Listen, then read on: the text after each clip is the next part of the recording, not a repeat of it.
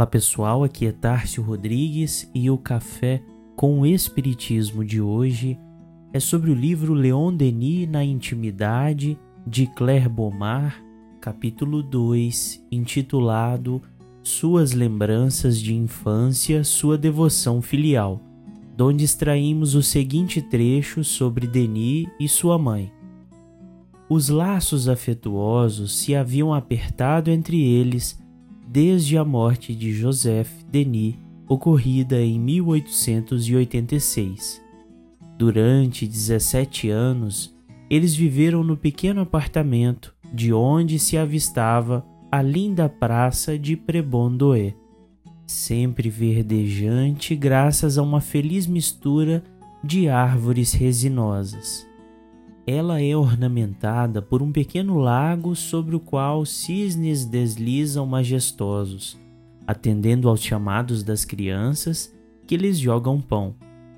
Foi nessa residência que o mestre escreveu suas primeiras obras, apoiado sobre uma pequena mesa de madeira negra, munida de duas gavetas, que ele me destinou.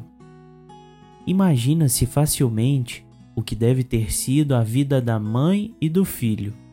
Ele, madrugador, esforçava-se por fixar os pensamentos que sempre se elevavam em direção às regiões superiores, enquanto os primeiros gorjeios se elevavam nas grandes árvores.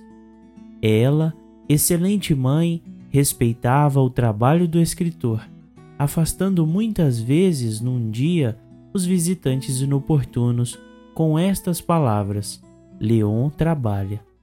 Seu rigor por vezes se aplacava quando se tratava de uma aflição para aliviar.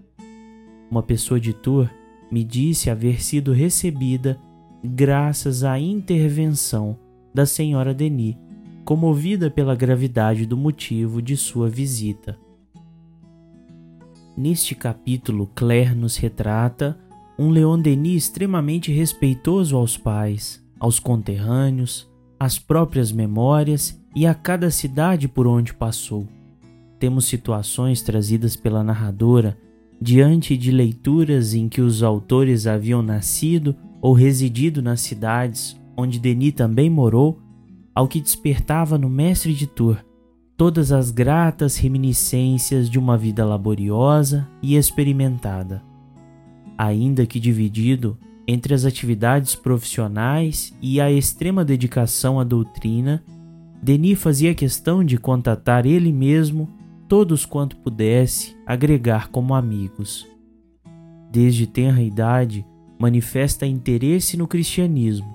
Antes dos 16, andava entre irmãos da doutrina cristã e aos 18 se inicia no Espiritismo pela leitura de O Livro dos Espíritos, juntamente com sua mãe, que vigiava suas leituras em particular, e posteriormente pelo pai, que em família partilham as novas ideias, convencidos da grandeza e beleza da nova revelação.